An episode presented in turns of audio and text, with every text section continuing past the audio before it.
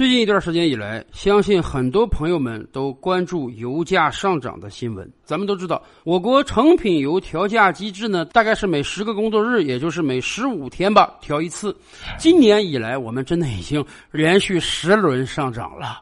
很多城市的九十五号汽油已经在十块钱每升上下徘徊了。我们已经真的进入到汽油十时代了。举个最简单的例子啊。两年之前，疫情刚起之时，由于疫情对全球经济的影响呢，国际油价大概徘徊在三四十美元一桶。那个时候啊，哎，我自己的车加一箱油大概就是三百多块钱，很少超过四百块钱。前两天我去加了一次油。直接超过六百块钱，简直把我一惊啊！咱们油价真的已经高到这个状态了吗？是的，油价确实已经非常高了。然而，就在油价不断上涨之时呢，前两天传来一个消息，说沙特阿美公司突然知会我国相关公司啊，说从七月份开始，沙特输往我国的石油呢将有一个减少，具体减量多少还没说，但是不能像以往那样供应那么多了。这个消息一传出来啊，不由得让很多人一惊。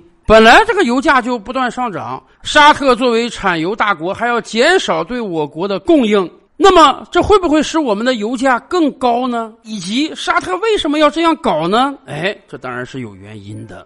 这一轮国际油价的飙升啊，说实话，绝对是人祸。俄乌战争打了快四个月了，以美国为首的西方世界现在正在加紧对俄罗斯的经济制裁。那么，他们其中一个最有效的武器呢，就是减少从俄罗斯购买能源。美国似乎觉得，只要西方世界都不买俄罗斯的能源，俄罗斯就没有钱，然后这个仗就打不下去了。然而，没想到，由于你不买它的能源，就造成了全球能源供应的紧张，自然这个油价和天然气价格就不断飙升。俄罗斯自己的统计啊，开战头一百天。大概平均每天，俄罗斯中央财政从卖油卖气能收入大概十亿美元。有的军事专家就测算过说啊，在俄乌战争这段时间里呢，每天俄罗斯的消耗还不到十亿美元。换句话讲，人家仗打的时间越长，不但没赔钱，反而赚钱了。然而，欧洲那边真是有点受不了了。现在欧洲面临的不光是这个涨价问题，更是一个供应问题。因为欧洲各国都已经纷纷做出了决议，未来六个月不买俄罗斯的石油，甚至未来一年慢慢的摆脱对俄罗斯的天然气依赖。可是你不去买俄罗斯的能源，你从哪里买啊？欧洲各国就只好找别的国家买了，比如说沙特。本来啊，沙特和本届美国政府的关系不是很好。大家记得吧？两年之前，二零二零年美国大选之前呢，拜登曾经多次抨击过美国前总统特朗普。其中有一件事就是特朗普包庇沙特的记者被杀案件。拜登当时还说啊，如果他将来当了美国总统，他要彻查这件事儿，甚至有可能经济制裁沙特。这使得沙特与拜登的关系非常不好，所以俄乌战争之初，当美国希望沙特增产之时，拜登打了几个电话，沙特的领导层都不接。但是，毕竟沙特和美国关系有着几十年之久，而且美国今天在中东的余威尚在，因此啊，沙特也不能太不给美国面子。所以前不久，迫于美国的压力之下，沙特领导的欧佩克国家呢，做出了一个石油增产的决议。没办法，你再不增产，太不给美国面子，这个问题就严重了。美国国内已经有议员要提出所谓 “No 派克法案”去制裁沙特了。他们认为，在过往的几十年里，沙特领导着欧佩克组织垄断了全球石油的定价权，这个事儿美国要深究了。再加上拜登实际上已经给沙特抛去了橄榄枝，马上拜登就要去沙特访问，所以你或多或少得给美国一个面子。而且很显然，现在光增产是不够的。沙特费了好半天劲，也就是一天增个几十万桶石油产量而已。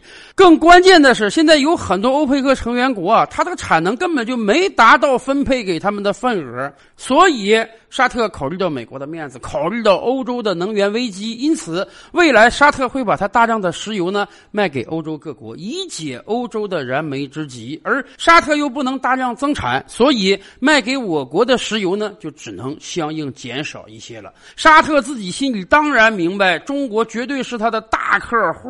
但是现在毕竟面临这个危局了，沙特必须先优先供应欧洲，所以啊，也怕得罪咱们这个大客户，先提前一个月跟咱们打个招呼。但是反过来讲，即便将来沙特减少对我国的石油供应，我们怕不怕呢？实际上我们是不怕的，两方面原因啊。近期原因呢是俄罗斯能提供大量的石油，远期原因呢是我们从来不把鸡蛋放在一个篮子中。欧洲今天可以从沙特买石油，它自然就不会再从俄罗斯买石油。那么俄罗斯呢？大量的石油产出可以供应给谁呢？刚好可以供应给我们呀！这正好解决了这个危局。更关键的是，俄罗斯石油还便宜呀。前两天的一期节目，我们就跟大家聊说，这个印度人真的是很会做生意。在过往的两个月啊，印度大量的和俄罗斯购买石油，达到了去年同期的二十五倍之多。为什么要买这么多石油呢？因为俄罗斯给印度打七折，俄罗斯也考虑到了欧洲不买我的石油，我要赶快开拓东方市场啊，所以大量的卖给印度。说实话，印度虽然近年来经济崛起，是需要大量的能源的，但也不至于一夕之间需要去年的二十五倍啊。印度人非常聪明，这个石油自己用一部分，冶炼出来之后呢，还可以卖给欧洲，到手再挣一笔。为什么印度可以爆买这么多俄罗斯的石油？其主要原因是啊，印度以往的采购基数太小，所以才能一下子飙升二十五倍。那个时候啊，就有很多网友说，印度都爆买俄罗斯的石油，咱们要不要也爆买呢？当然了，实际上我们也一直在狂买俄罗斯的石油。根据我国海关总署六月二十号发布的数据啊，在整个五月份呢。我国从俄罗斯进口石油总量接近八百四十二万吨，超过了从沙特进口的七百八十二万吨，创下了我国进口俄罗斯石油的最高纪录。俄罗斯一跃成为对我国供应石油最多的国家，一个月八百四十二万吨啊！相比去年五月份暴增了百分之五十五，相比今年四月份暴增了百分之二十五。也就是说，五月份一整个月啊。平均每一天，我们大概从俄罗斯进口接近两百万桶石油。当然，我们以前就讲过，俄罗斯这个国家很有意思啊，人家是有矿的国家，所以在卖能源的时候啊，从来都是看人下菜碟的。你跟我关系好，我就卖的很便宜；你跟我关系不好，我就得按市场价一点折扣都不打。虽然我们现在手边没有数据，但是大家可以想见一下，俄罗斯卖给印度石油都能打七折，那给我国自然也要打一个很大的折扣了。所以近期看啊，我们倒是不担心这个沙特石油减少供应我国之后，我们会青黄不接，我们会没有足够的石油使用。正好沙特卖给欧洲多少呢？欧洲就少买俄罗斯多少；俄罗斯少卖欧洲多少呢？俄罗斯就得多卖我国多少。反正这些产油国，人家的产能放在那里，人家生产出来就一定需要卖掉的。只不过啊，对于沙特而言，他卖了美国个面子，还能狠狠的赚欧洲一笔；而对于俄罗斯而言呢，他得买我们个面子，给我们打一个很大的折扣。我们倒是希望啊，未来如果真的能够长期大量的购买俄罗斯打折石油的话，那么能不能咱这个国内油价也降一点？毕竟啊。对于俄罗斯而言，今天国际油价都飙升到超过一百二十美元一桶了。听说将来能飙升到超过一百五十美元一桶，甚至两百美元一桶。俄罗斯早就赚得盆满钵满了。两年之前，当国际油价停在三十美元、四十美元一桶之时，俄罗斯相关经济学家就说啊，这个价格基本上已经接近于俄罗斯的开采成本了。如果长期国际油价维持在这个低位呢，俄罗斯中央财政会捉襟见肘、入不敷出的。可是今天的油价已经是当时的三倍之多了，可以想见一下俄罗斯能赚到多少钱。既然能赚到多少钱，而西方世界又打压俄罗斯，那么当然赶快给中国和印度。打个狠折吧！而且俄罗斯显然清楚，中国才是全球第一石油使用大国，我们这个基础用量在，我们才是大客户。印度虽然现在爆买了去年的二十五倍，但是它大量的石油呢是出口给欧洲的。欧洲现在啊对这个事儿是睁一眼闭一眼。欧洲不知道印度在发这个战争财吗？他们当然知道了，他们当然了解印度是倒手把从俄罗斯进口的石油卖给他们的，还加了价。但是没办法呀，谁让现在欧洲陷入能源危机啊？所以他们就只能对印度这种行为听之任之。说实话，这也是在帮他们。真是断了这个石油供应，欧洲各国才要难受呢。可是再过半年，再过一年，等欧洲各国从能源危机中走出之后，人家一定会算账的。人家肯定会说：“你印度是从俄罗斯进口的石油，那这种石油我也不能买。”所以，对于俄罗斯而言，他非常清楚，未来稳定的大客户那当然是我国了。而另一方面呢，我们也说，从长远看，我们从来不把鸡蛋放在一个篮子里。今天我们跟美国不一样啊，我们早就取代美国成了全球进口石油最多的国家，而且随着经济的发展，我们会很快取代美国成为全球使用石油最多的国家。而且，美国确实人家页岩油革命成功之后啊，它能源基本可以自主了。美国人考虑的是未来它有没有可能大量的出口石油，所以美国人连这个战略石油储备他都不在意了。近几个月以来，大量的抛售。可是我国真的不行，我国经济飞速发展之后，咱们对于能源是极为渴求的，所以这些年来我们干了两件事第一呢，我们建立了庞大的石油储备，我们在国内很多地方都建了这种石油储备库，而且趁着前两年国际油价低迷的时候，我们是大量的收储啊，真是很赚了一笔。另一方面呢，我们积极开拓更多的石油进口的渠道。今天我们可以从俄罗斯买石油，我们可以从沙特买石油，我们也可以从中亚国家买石油，我们也可以从非洲国家买石油，甚至连美国的石油我们都进口。为什么？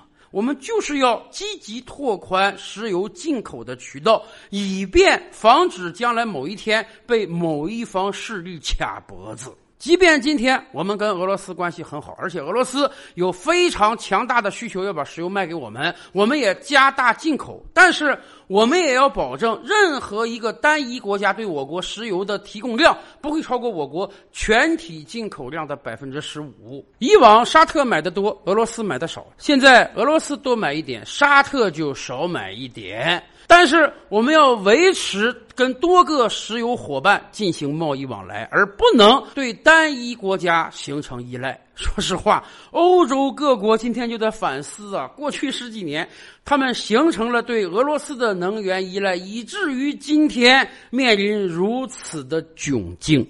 而且对我国来讲啊，石油问题上我们还有一个重大利好，那就是电动车。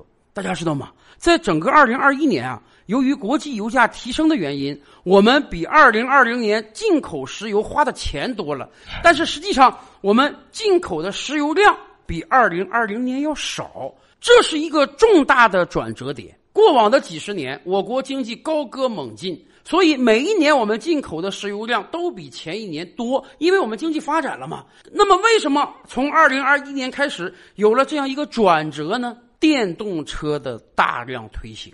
今天油价高起之后，很多人感觉到了电动车的好。你说你一个月得花一两千块钱油钱，现在电动车你这个电近似于是免费的，一个月花个几十块钱、百八十块钱就够了，实在是太便宜了。甚至有人都算出这样的账啊，我两年换电动车省下的油钱，那买一个简单点的电动车都够了。近些年来，我国在电动车领域实现了变道超车，尤其是在引入特斯拉这条鲶鱼之后，我国本土电动车品牌大放异彩。将来我们不单能牢牢的把控住国内市场，甚至可以大量的出口。更关键的是，多用一辆电动车，我们就少用一辆燃油车。那么每年节省下来的这个汽油将是天量的。所以大家看到了吧？过去这些年，我们推行电动车产业，起到了一石二鸟的作用。一方面，汽车领域我们追一个人家后面搞燃油车，根本不可能有突破。可是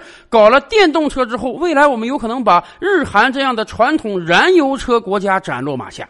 而另一方面，大量推行电动车之后，将使我们减少使用石油，进一步摆脱对进口能源的依赖。要知道。这才是一个更重要的事情，所以照此道路发展下去，未来我们根本就不担心有的国家会减少对我国的石油供应，说不准他们未来还要求着我们买石油呢。照吕拍案，本回书着落在此。